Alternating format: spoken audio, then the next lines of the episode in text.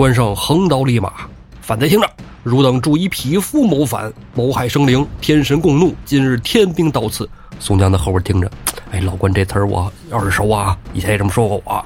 现在你看，咱是哪个啊？咱现在都转正了，拿了鞭了。宋江高兴，顺利就夺下了一个州城，在清点本部人马。这一清点，宋江吃惊不小。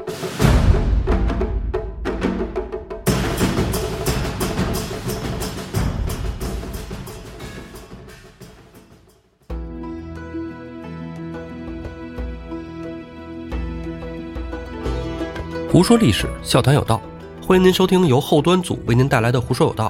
喜欢收听我们栏目的朋友，可以在公众号里搜索“后端组”来关注我们，里面有小编的微信，您可以让小编拉您进我们的微信群，与我们聊天互动。大家好，我是主播道爷。上期啊，你看有胡三儿，这期又是我自个儿啊。这个我们俩现在这个工作安排啊，确实比较紧张。《水浒》这部书呢，说到这儿就该进入蒸方腊的环节了。那么蒸方腊呢，战场这块儿。接着是我一个人给大家播讲，其实不说呀，好多朋友也发现这规律了，一打仗，嗯，就是我说啊，一有文戏，胡四就来，啊，这文人骚客呀，就喜欢凑这种热闹啊。这打仗呢，哎，打打杀杀的，不爱听，不爱看。像我这种从小听评书的人，就喜欢听这打打杀杀的，不打不杀不热闹啊。这打仗的书多有意思呀，是不是？来，上一期啊，特巧，咱们正好啊。也过春节，哎，那集播的时候正好是在这个腊月接春节，哎，这么一个时间段里，《水浒》里这故事啊，宋江、卢俊义带着梁山兄弟们，哎，一百零八个整整齐齐的，也在东京汴梁过了一回春节。这过完年了，该有事儿要办了。说到了燕青、李逵到东京城里看灯会，偶然间听得了宋朝大军要南下征讨方腊，燕青、李逵带这消息啊。就回到了大营，跟宋江他们说了。宋江就说：“这我们能去啊？我们在这闲的也是没事干，长毛了。这征讨方腊之后，哎，立了功，还能各个兄弟们得到封赏，正是我所本意呀。”就撺掇苏元景上朝廷里，哎，跟这个皇上谏言，说我们能讨方腊。其实啊，大宋是安排的张昭讨和刘光世两个人去征讨方腊。刘光世，咱之前提过无数次了，上期也说了啊，南宋的中兴四将之一。那么这张昭讨又是谁呢？书上说你是挺奇怪的啊。张昭讨、刘光世，一个有名，一个没名。有人就说了，那这人可能名字就叫昭讨，那也太招人讨厌了。这个啊，这名儿起成这样，有点太尴尬了啊。这张昭讨到底是谁呢？我是这么觉得的啊，我觉得应该可能是张俊，因为岳飞、韩世忠、刘光世、张俊这四个并称为南宋的中兴四将。能跟刘光世起名名字并一块儿的，用顿号显示的，那我觉得可能也就是张俊了啊。再然后也没谁了，能跟他并列在一块儿。这时候岳飞还年轻呢，韩世忠这都年轻啊。那么这张俊呢，就这个我理解的张昭讨啊，到底在这个宋朝里是个什么样的人呢？这不用说，好多人去过岳王庙都知道，岳王庙前跪着呢啊，那四个铜人里就有他一个。啊，跪着的是谁呀？秦桧啊，秦桧媳妇王氏，还有张俊和莫奇谢，啊，这张俊呐，在害岳飞这事儿上那是不遗余力。虽然在南宋朝廷里给他的啊各种称谓还不错啊，这个升官啊、考核呀啊都挺不错，但是这个人的最大污点就是太急功近利，逢迎上意了，尤其是在陷害岳飞这件事儿上。他一是觉得岳飞现在势头越做越大，而且现在跟朝廷有点啊顶着干，朝廷想让他退军，想议和，他非要打，那我得跟皇上站一头啊，我得跟秦相站在一个队伍里啊，就伙同秦桧啊陷害了岳飞，因为害岳飞不是一件小事儿，不是说说秦桧拍拍脑袋说把岳飞害了就害了，皇上想杀岳飞就杀，岳飞在老百姓的心目中啊口碑那是。说一不二的是吧？响当当的，大家一提到这个岳大帅，那都感激涕零啊！收复中原，迎还二圣，大志向，而且真的是战无不胜，攻无不克呀。张俊同为行武出身，文无第一，武无第二。岳飞总压着他一头，他就想着我得从边上给他撤手啊，拽他下马。所以这张俊呢，害岳飞。不是什么好玩意儿。那这回里这张昭讨，他在《水浒》这部书里边，他能是什么一个角色呢？咱们往后听。刘光世这这没必要说了啊，所谓的中兴四将，他这队伍里就占一人多，其实打仗都不灵，还不如那张俊打仗好呢。皇上一听这俩打仗我放心呢，再加上宋江这一百零八人带着他的兄弟打仗去，那我更踏实了。那这个你们就安排去吧，但是安排去，你你你能不能给我留几人？嗯，皇上就跟宋江提出这么一事儿来，说你看啊，我平时就喜欢研究这个啊文玩字画是吧，书画花鸟这那的提笼架鸟玩那你这样，你把那个刻章特好那金大坚给我留下。然后再把啊特会医马那个自然伯黄浦端俩人给我留下。宋江一听啊啊行，因为这个东西你不能拒绝呀，这是皇上提出来的。哎，头回跟你商量事儿啊，你就给人皇上撅了，那这个不用去江南了是吧？人头直接就奉上了，对吧？那皇上给你穿点小鞋那这哎日子没法过。皇上提出来要人了，大臣也有想要的人啊。蔡京蔡太师。留下了圣手书生萧让，啊，这孙子写字能跟我写一样啊，那这货不能留着啊，我得给他捐到我这儿来，啊，捐到我这儿来啊，我就踏实了，放心了啊，要不然这货回头再冒充我的名儿写点啥，干点啥事儿去，咋整啊？啊，这咱猜啊，没准是人家蔡京是喜欢这个萧让的书法，留下了。然后咱之前老说过的小王都太尉，就曾经咱说那个王申、王进清抬举高俅那个。他呀留下了铁轿子乐和，说我这府里边这个啊唱歌跳舞的得有人管着，只有一个大行家，哎，把大行家给我们留下。宋江这一下子不想答应也得答应的呀，留下这么四个，再加上之前走了的公孙胜，五位兄弟就脱离了梁山军啊。好在呀没把那个五虎八彪石头将给他扣下啊，要那扣下来之后，这宋江就自个儿去就完犊子扔那儿就完了。还见不着方腊呢，估计就挂。主力战将还都给宋江留下，宋江带着自己的大队呀，浩浩荡荡就奔扬州进发。之前不是说方腊准备打扬州吗？这打扬州对于方腊来说是一件很重要的事情。为什么？咱知道啊，这扬州在长江以北，而方腊的整个大基地啊都在长江以南。如果方腊打下来了扬州，那兵锋一指，直接就奔汴梁杀过来，那还真是啊，挺困难。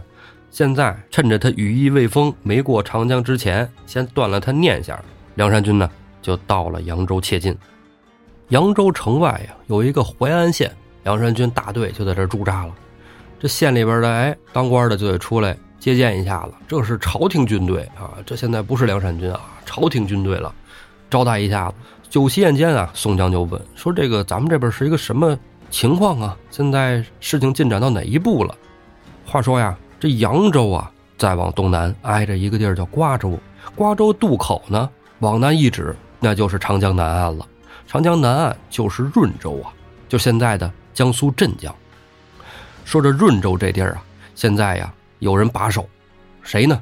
正是这个方腊手下的枢密使，哎，叫吕师囊，在此镇守，手下带着十二名将官啊。被称作江南十二神：秦天神沈刚、游翼神潘文德、遁甲神应明、六丁神徐统、霹雳神张进仁、巨灵神沈泽、太白神赵毅、太岁神高可立、雕刻神范畴、黄帆神卓万里、保卫神何同、丧门神沈辩，这么十二个将官啊，跟着吕师囊一起把守长江南岸。那这说来，隔着江就可以看见那边了吗？哎，就能打上仗了吗？那这梁山兄弟在这北岸一集结，南边就发现了，那这就开战。这个呀也是巧了，瓜州渡口离着润州啊，中间在长江里有两座山，两座山给隔开了，南边看不着北，北边看不着南。这是哪两座山呢？一个唤作金山，一个唤作焦山。啊，这金山和焦山啊。上面各有一座寺庙，金山上的寺庙大家都知道，金山寺老法海住那地儿嘛，是不是？哎，法海白娘子那故事。这焦山啊，这是纯纯的四面环水，哎，这么一座山。焦山上那座寺呢，叫定慧寺，哎，这跟这北京四环的定慧寺不是一地儿啊，不是一个寺。这焦山呢，据说曾经不叫焦山，叫乔山，啊，后来有一位啊叫焦光的名士来到了这个乔山上，所以后来慢慢的改做了焦山。这名士得多有名，能把山名都给改了呀？说这人啊，名叫焦光，东汉末年的人。东汉末年，天下大疫，闹瘟疫，黄巾军张角不就因为说老百姓都闹病，给人画个符啊，烧了搁水里一喝就好了。啊，咱也不知道怎么好的啊，说能治病，老百姓都跟着他反抗朝廷。这大义呀，其实好多人都是躲啊。这焦光啊，据说是山西人，啊，就是当时的河东，怎么就跑到了这个江南去了呢？跑到这焦山上去了呢？啊，躲避瘟疫逃难逃过来的。但是这人呢，哎，传说他有有点手艺啊，会这中医草药搭配啊，各种给人做成这个药粥，给老百姓喝啊，他自己也喝。这一块就没闹瘟疫，老百姓传颂他，就说这人好，而且这人呢识文断字，还有点能耐。朝廷里啊三下旨意招他进京陪王伴驾，他不去，啊不去，我就愿意跟这待着啊，清静一人挺好。这也应了这个道家思想啊，是吧？后来是老百姓把这个山名改成了焦山，一直啊就叫到了现在。军事无用，就打上了这两座山的主意了。说咱们可以派几位兄弟到这个山上看看那边是怎么个情况。这山上有这个和尚老道啥的啊，村民们问一问啊。现在这个江南方腊，他们准备怎么进攻我们扬州啊？啊，怎么打法？梁山军中就出来四人，一个是小旋风柴进，一个是浪里白条张顺，还有拼命三郎石秀和火焰罗阮小七。这哥四个出来，我们愿意去，就安排了呀。小旋风柴进和浪里白条张顺一队，拼命三郎石秀和活阎罗阮小七一队。石秀和阮小七带了两个兄弟，哎，就是两个呃，以前咱叫喽啰嘛，现在是吧？哎，也是军人啊，化妆打扮奔焦山而去。柴进、张顺也带了俩人奔金山而来。咱放下石秀、阮小七不说，咱说这柴进跟张顺啊，他俩人带着兄弟先到了瓜州渡口。准备从这瓜州渡口呢找个小船啥的，是吧？哎，划过去。但是发现啊，这瓜州渡口附近，家家户户闭门不出，而且十室九空。哎，十间屋子空着九个，都没人住，人都跑了。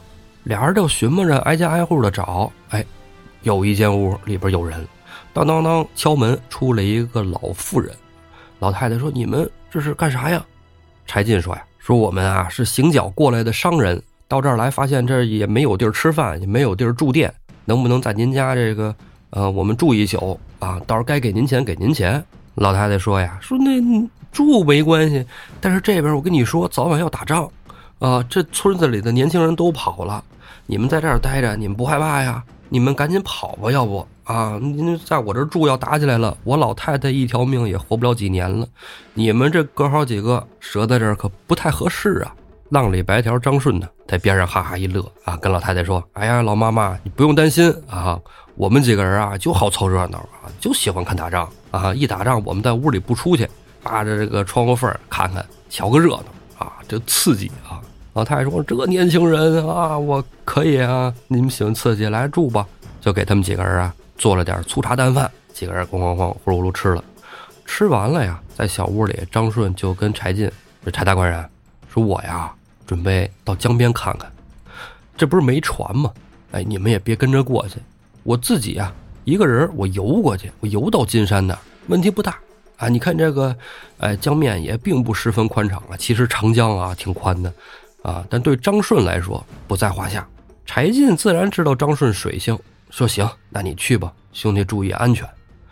浪里白条来到江边，哎，顺着这江水啊就奔着金山游，很快呀。就游到了金山脚下，这金山底下有船。你别看瓜州渡口没有，哎，金山上有啊。为什么这来往僧人呢？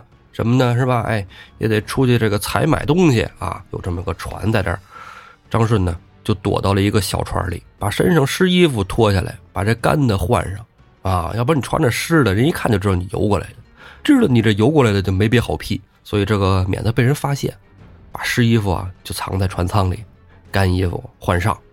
刚要出船舱，就看见江面上摇摇曳曳游来一只小船，张顺就留心上了。啊，这三更半夜的，因为这半夜里啊，一般是不走船的。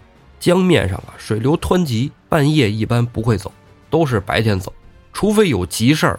那有急事儿，估计跟我们这事儿能相关系。张顺就想划这小船走，哎，一看这船跟边上铁链子挂着呢，划不走，怎么整啊？游吧，啊，把干衣服呼噜呼噜都脱了，咚一下子钻到水里，游到那小船切近了，哎，抬头往上一看，哦，这船上啊。有两个水手在这摇橹呢，船舱里还点着亮灯，哎，估计还有人。几个猛子就窜到了这个船的边上，一扒船帮，嗖一下子窜上去，怀里掏出小尖刀啊，蹭蹭两下就给这两个摇橹的抹了脖子，扑通扑通往水里一掉。船舱里的人呢，吃了一惊啊，出来说怎么回事啊？头先出来这个还打懵呢，一看外边这黑咕隆咚，这站一人，说你是谁？还没问出来呢，张顺一刀噗就扎进了这人心窝子，往边上一推，咕咚也掉水里了。船舱里还有一个人呢，张顺撩船帘子就进去了，拿刀往这人脖子上一架，问你是何人？船里那人都快吓背过气儿去了。张顺一看吓坏了，没法问，把刀往回一收，说你说吧，你是哪儿来的？到哪儿去？干嘛的呀？说清楚了，我饶你性命。那人一听啊，能饶性命，那我说吧。这人是真是吓坏了，一五一十就说了：“说我们啊是扬州城里的陈财主他们家的，陈财主啊准备投靠润州的吕枢密，我们这是约定日期给他们送粮食啊，回头许我们老爷一个官干干，让我们老爷当扬州的府尹。”张顺一听，我家这通敌呀，那你说说，你姓什么叫什么？几点来的？几点去的？船里都带了什么？怎么约定的？哗啦哗啦哗啦，问了一大堆。这人呢，原封不动的跟张顺该怎么说怎么说，说这人啊，名字叫吴成，正月初七渡江过去。吕枢密呢，又安排他见了玉帝三大王方茂，方茂就许愿，说给他这个三百面旗子，一千件南国方腊这边的服装，把你这边军队一服改制，以后就是方腊军了。扬州呢，府尹到时候我们给你宰喽，军队换成你的人，府尹换成你，这不今儿吗？从润州赶回到扬州去。船上带了一个方腊那边的虞后，就刚才船舱里那个，让张顺一刀给捅下去了。吴成这说完了，张顺也听得明白了。那你们这个陈员外庄上都有何人呢？啊，我们陈员外呀有俩儿子，一个叫陈毅，一个叫陈泰，俩人都习武，挺厉害，手底下还有千把人。张顺一听，嗯，行，差不多了，来吧，你也就这儿吧。噗，一刀扎死了吴成，这船上就没人了。张顺把小刀往怀里一收。在船舱里，哎，看，果然有几个大包袱啊！这包袱里边，这个是好奇，那个是衣服，还有一个小包，小包里有几封信，一个是吕枢密的信，一个是三大王方茂的信。这趟来的没白来，有收获。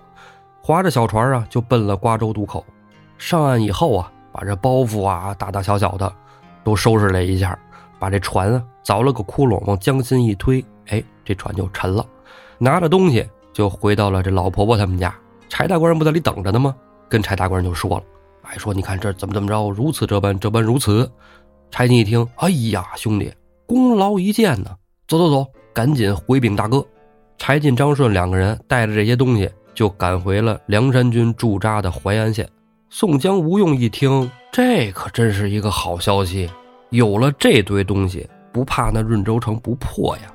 吴用就叫来了燕青，让燕青扮作叶虞后。再让谢珍、谢宝扮作了之前砍那俩摇橹的，把那些书信呐、单子原封不动的，哎，挑好了，就奔了扬州城来打听这陈大官人啊，家里俩儿子陈毅、陈泰，这还不好打听吗？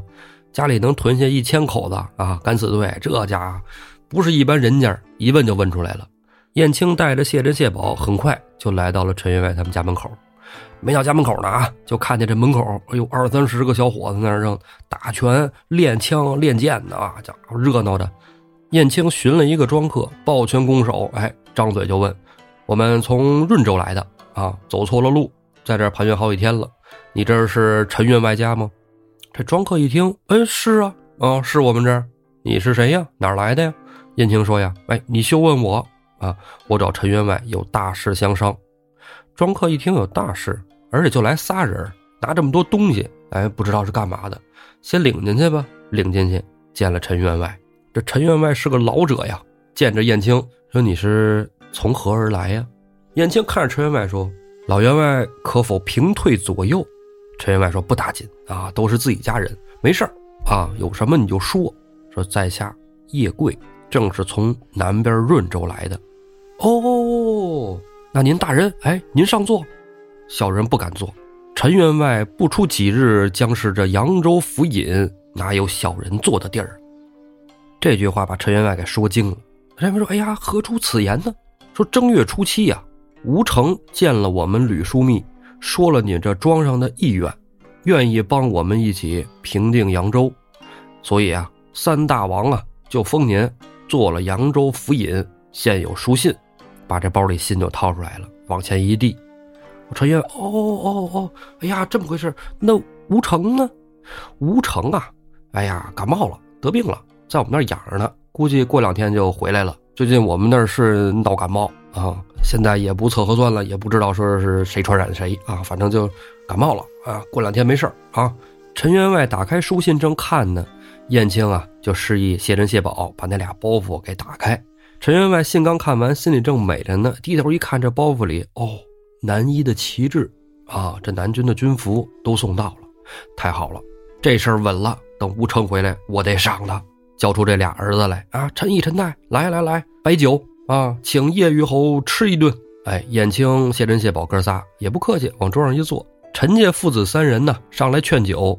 燕青又说呀：“哎，小人天界从不饮酒，来以茶代酒，敬府尹大人。”哎呀，陈员外，哎这这太客气啊！以后我还得多帮扶。来来来，酒席间啊，燕青就给谢珍、谢宝使了个眼色。谢珍、谢宝呢，从怀里取出蒙汗药，悄摸的就放到了酒壶里。你们快给未来的扬州府尹大人倒酒啊！来，二位公子也都满上，给陈家三人酒都倒好了。燕青举起酒杯来，叶某人还有公务在身，饮了此杯，我们就先撤了。咱这边好好准备，有什么问题呢？到时候派人到润州来，咱们互通书信。等我们南军一上岸，咱们就里应外合。之后您就是扬州府尹了，二位公子也将是扬州的将军呢。来，满饮此杯。燕青把这杯茶吨吨吨喝了，斜眼再瞧，那爷仨倍儿实在，咣咣咣也都周了。这一周完了，没多一会儿，仨人就出溜到桌子底下了。燕青跟谢珍、谢宝一看，来吧，是吧？这仨人都睡了，给他们来个无痛安乐吧。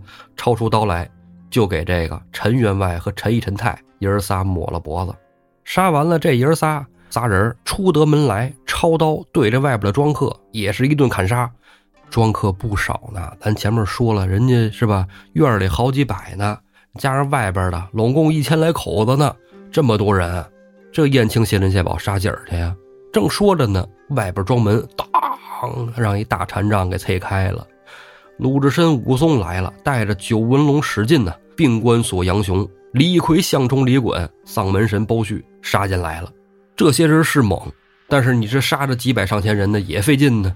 不多时啊，美髯公朱仝、急先锋索超、莫羽剑张青、混世魔王樊瑞、大武将李忠、小霸王周通，带着一千军马，把这庄子就给围了。这庄上啊，千十来人，一家老幼，杀了个干干净净，确认了没有任何人跑出包围圈，回报了军师吴用。吴用跟宋江听这边事儿已经了了啊，杀了个干净。好，那咱们可以依计继续行事了。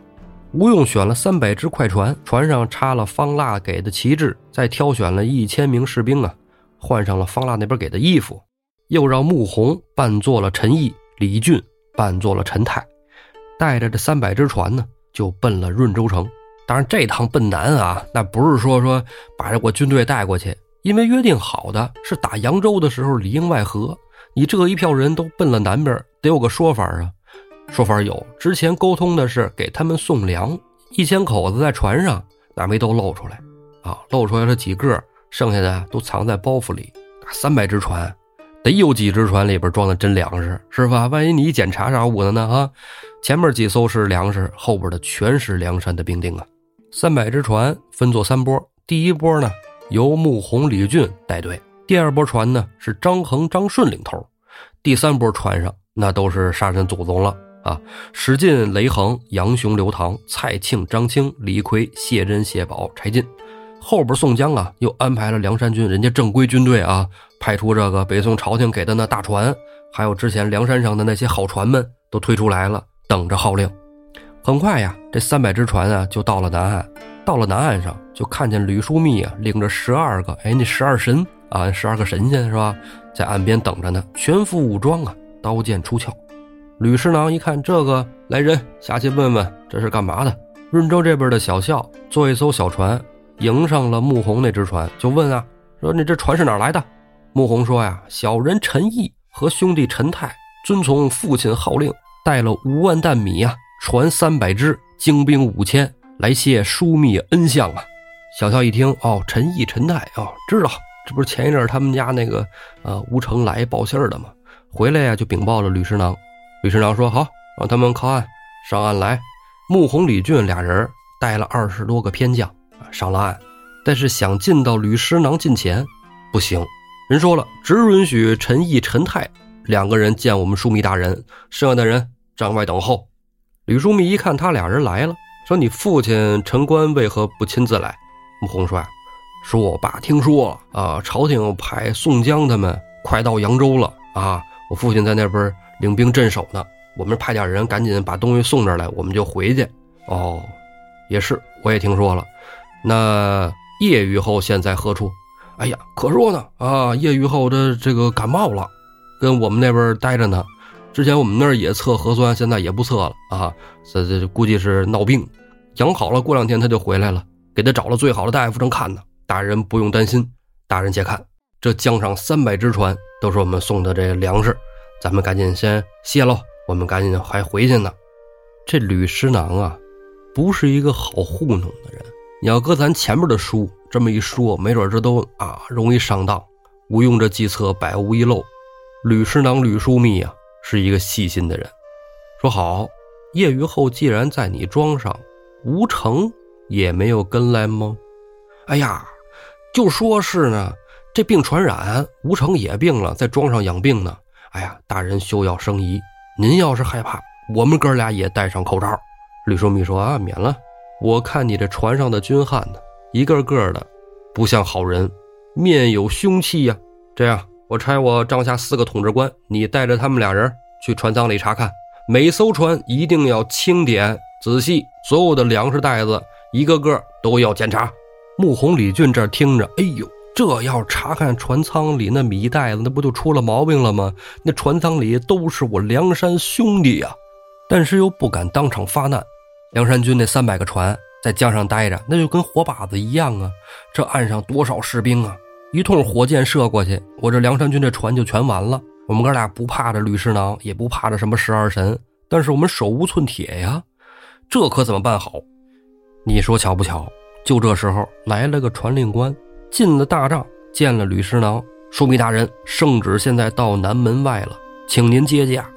穆弘、李军一看，哎，好机会！正愁呢，瞌睡有人送枕头。吕师囊这样一走，我们哥几个一闹起来，就把这润州渡口给夺了。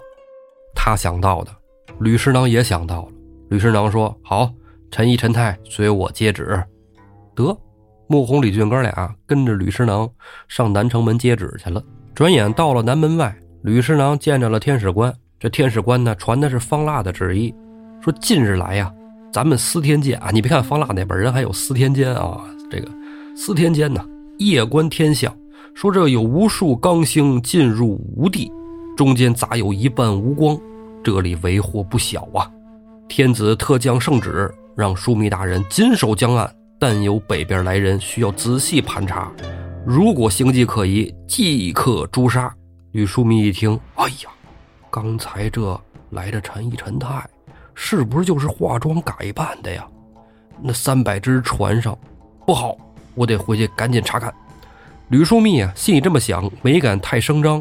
接了圣旨，看看身边陈毅、陈泰，就是那穆弘、李俊呢，还在呢。说走，咱们回营吧。因为这穆弘、李俊呢，来的确实是穿的他们给的衣服，哎，船上也都插着他们给的旗子，甚至带回来的书信也都是他自己亲笔写的书信呢，心里含糊。但确实不敢声张啊！万一这真是投诚的，我给人吓唬跑了，以后仗也不好打。因为啊，这古代这有钱人呢，不用读书也能当官的方法，只有这种投靠起义军，成为他的金主爸爸，这是最好的方法。或者说呢，有一些有钱人，像柴大官人这样的，就能养着梁山这一票，他也是有自己的目的的。有人说柴进可能想起义恢复他后周啊，有这么个说法，未可信，因为他真没造反呢。柴进要真是造反，推翻天下，都潜到皇宫里了，是吧？那把皇上刺杀完了呗，当然不那么容易，这开玩笑。有钱人投靠没落贵族当上官的这个，最典型的就是糜竺、糜芳了。啊，糜芳就不说了，是吧？毕竟之后后来又投靠了东吴，那是个坏人，是吧？哎，糜竺还是不错的。一开始刘备起家，糜竺就跟着，一直啊跟到了成都。到了成都呢，给封大官，当了将军，地位一直都很高。他就在那时候刘备穷的时候，接济了刘备，给他出了军费，刘备才一步一步做大。刘备也是知恩图报，一直也没忘了糜竺。再加上是吧，有他妹妹。糜夫人啊，那也是有恩情啊，一日夫妻百日恩嘛，是吧？对这糜竺照顾的一直都不错。就算后来糜芳投靠东吴这事儿，也没有牵连到糜竺。但是啊，糜竺自己心里啊愧疚，啊，觉得他弟弟这玩意儿啊投靠了敌人，太孙子了啊。后来呀，郁郁而终，气死了。当然，这说远了，就咱们说糜竺这会儿这功夫，南边江岸上已经闹起来了啊。吕书密不知道。为什么呢？因为他还没过去呢。张衡、张顺他们还行啊，沉得住气。但那船上的李逵就沉不住气了，因为边上的巡逻的士兵啊，老斜眼看李逵，说呀怎么那么黑呀？李逵说：“秦话你看什么呀？啊，你再看我眼珠子给你抠出来。”哎，士兵说：“你抠啊，你抠我一试试。”李逵，你等着，船舱里拿两大斧子过去，砰，给人脑袋砍下来了。这不就闹乱了吗？张衡、张顺一看。哎呦，这黑爷爷，乱就乱吧，来吧！吴泱泱、梁山兄弟各抄家伙上岸，就跟这个方腊军干起来了。城上吕书密虽然不在，但是那些十二个统治官的十二神在呢。沈刚跟潘文德看着说：“这怎么回事啊？怎么底下打起来了？这都是咱自己人，自己人跟自己人干起来了。衣服不都是换了吗？都穿着这南军的服装啊！哎，自己人打起来了。哥俩准备下去劝架去。沈刚刚一出城门。”就让史进一刀给砍死了。这潘文德刚一回头看，哎，怎么兄弟你怎么？噗！边上张衡一枪也给他捅落马下。吕书密带着穆弘、李俊从南城门正往这北边来呢，还没到这北城门呢，就听见有喊杀声了，说：“哎呦，怎么回事？北边岸上出事了！”再有回头找那陈毅、陈泰呀，早都消失不见了。穆弘、李俊一听见北边有动静，俩人就跑了。俩人没带家伙，这拦着他俩杀人了，但没拦着他俩放火呀。俩人就到处哎点火放火，很快呀，这润州城里就着了。吕书密啊带着那十二神剩的那十神一块来到城楼上看看，说怎么回事？这城门怎么就丢了？抬头正往上看呢，就看见岸边呢站着十员大将：关胜、胡彦卓、花荣、秦明、郝思文、宣赞、单廷圭、魏定国、韩涛、彭起，带着两千马军呢，正往城里冲杀呢。吕师长一看，完犊子了！兄弟们，快撤！带着这食神呢，弃城而走，奔丹徒县而去。梁山军呢，很顺利，借着这股劲儿就夺了润州城。出榜安民已了啊，就让本部的将官都到中军请功。史进呢，献上了沈刚的人头；张衡献了潘文德的首级；刘唐斩了沈泽；孔明、孔亮生擒了卓万里；项冲、李衮生擒了何同。郝思文箭射死了徐统，吕师囊十二神这会儿死了四个，活捉了俩。宋江高兴，这个很快呀，很顺利就夺下了一个州城，这是好事儿。来，再清点本部人马。这一清点，宋江吃惊不小。原来啊，在乱军中啊，云里金刚宋万没面目交挺，中箭而死；九尾龟陶宗旺马踏身亡。梁山军折了三个兄弟。宋江啊，伤心不已，说：“我这一百零八兄弟上应星耀，当初在梁山坡发愿，愿同生同死。这谁想到，这就走了仨人啊！啊，我这三个兄弟，尤其这云里金刚宋万，在梁山坡上虽然没立什么大功，但也能说是我梁山的三朝元老啊！哎，今日没想到他就没过去啊！宋江传令，搭了灵棚，那不是活捉俩吗？祝万里跟何同俩人在这三位将士的灵前呢，斩首示众，以祭奠三位英灵。宋江怎么祭奠这边战死的兄弟？哎，咱放下不说，咱说那吕师囊。吕师囊退守了丹徒县，修书一封啊，请求在苏州镇守的三大王方茂派大军救援。文书还没过去呢，已经就有人来了。为什么方茂早得到信儿了？说这个北边啊，宋军马上就要渡岸了，就派人送完司天监那信儿的时候，已经派兵出征了啊！是苏州的元帅行政领了两千人马。来驰援润州，还没到润州呢，丹徒县这儿就遇到了手把润州的枢密使吕师囊啊！吕大人怎么跑这儿来了？吕师囊一看是行政啊，赶紧哎呀，邢将军你可来了！我润州丢了，啊，润州丢了！这梁山军太厉害了，不是我无能没本事啊，是他们诡计多端呢。吕大人休长他人威风，带我去迎战那梁山军，把他们从南边再给他赶回去。吕大人可在丹徒县稍歇，待邢某人夺了润州城，还于你。行政啊，领着这六个枢密使，带着他两千兵马，从丹徒县歇了一歇，吃了口饭，马上就又转战润州城。他还没到润州城呢，迎面就迎上了梁山军。宋江那边也是想着一鼓作气拿下江南。越快越好，这样我兄弟伤亡才能减少啊！就派了关胜、林冲、秦明、呼延灼、董平、花荣、徐宁、朱仝、索超、杨志十员大将，杀奔丹徒县，迎面就对上了奔润州城而来的行政。两军一照面，压住阵脚，行政当先挺枪出马，六位统制官分在两下。关胜一看对面来了一员大将，手舞青龙偃月刀，出马来战的行政。都是习武的，一搭上手就知道有没有啊！俩人打了十来合，关胜心说：“你不是那个呀！”一刀就把行政砍于马下。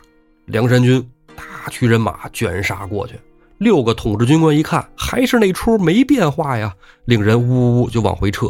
吕师囊啊，还在丹徒县城楼上往外看呢。你看我们这人马浩浩荡荡的去了，哎呀，这又浩浩荡荡的回来了。哎，在城楼上就听见军队喊：“枢密大人，快撤！”啊！快撤！丹徒县守不住了。吕师长一瞧，完犊子啊！这行政来了，不是帮我，这是毁我呀！来，撤吧！引着残军败将啊，就奔常州而去。宋江这梁山军呢，又得了丹徒县。你说这吕师长怎那么饭桶啊？吕师长可能也不是特饭桶。你想，能使个丈八蛇矛的，咱《水浒》这部书里使丈八蛇矛的那是豹子头啊。吕师长也使这个，那说明有点功夫。是吧？哎，有点功夫，但是可能还不太行。为什么呢？他这枢密使的官啊，他是买来的。他呀是个有钱人，歙州的富户，就是支援了方腊军费，给他封了这么一个吕枢密。所以领兵打仗，这帮还真是山村野夫，比不得那梁山军。梁山军里边多少都是将员，对吧？你看这关胜这个是吧？华容、秦明，那都是领兵打仗的主。宋江、吴用、卢俊义到了丹徒县。就商量后边的仗应该怎么打，因为再往南的路线呢，分岔口就多了。这分岔口一多，咱走哪条不走哪条啊？那要想一鼓作气，快点的拿下江南，那咱们只能分兵了。怎么分兵最科学呢？就选了一个抓阄的办法。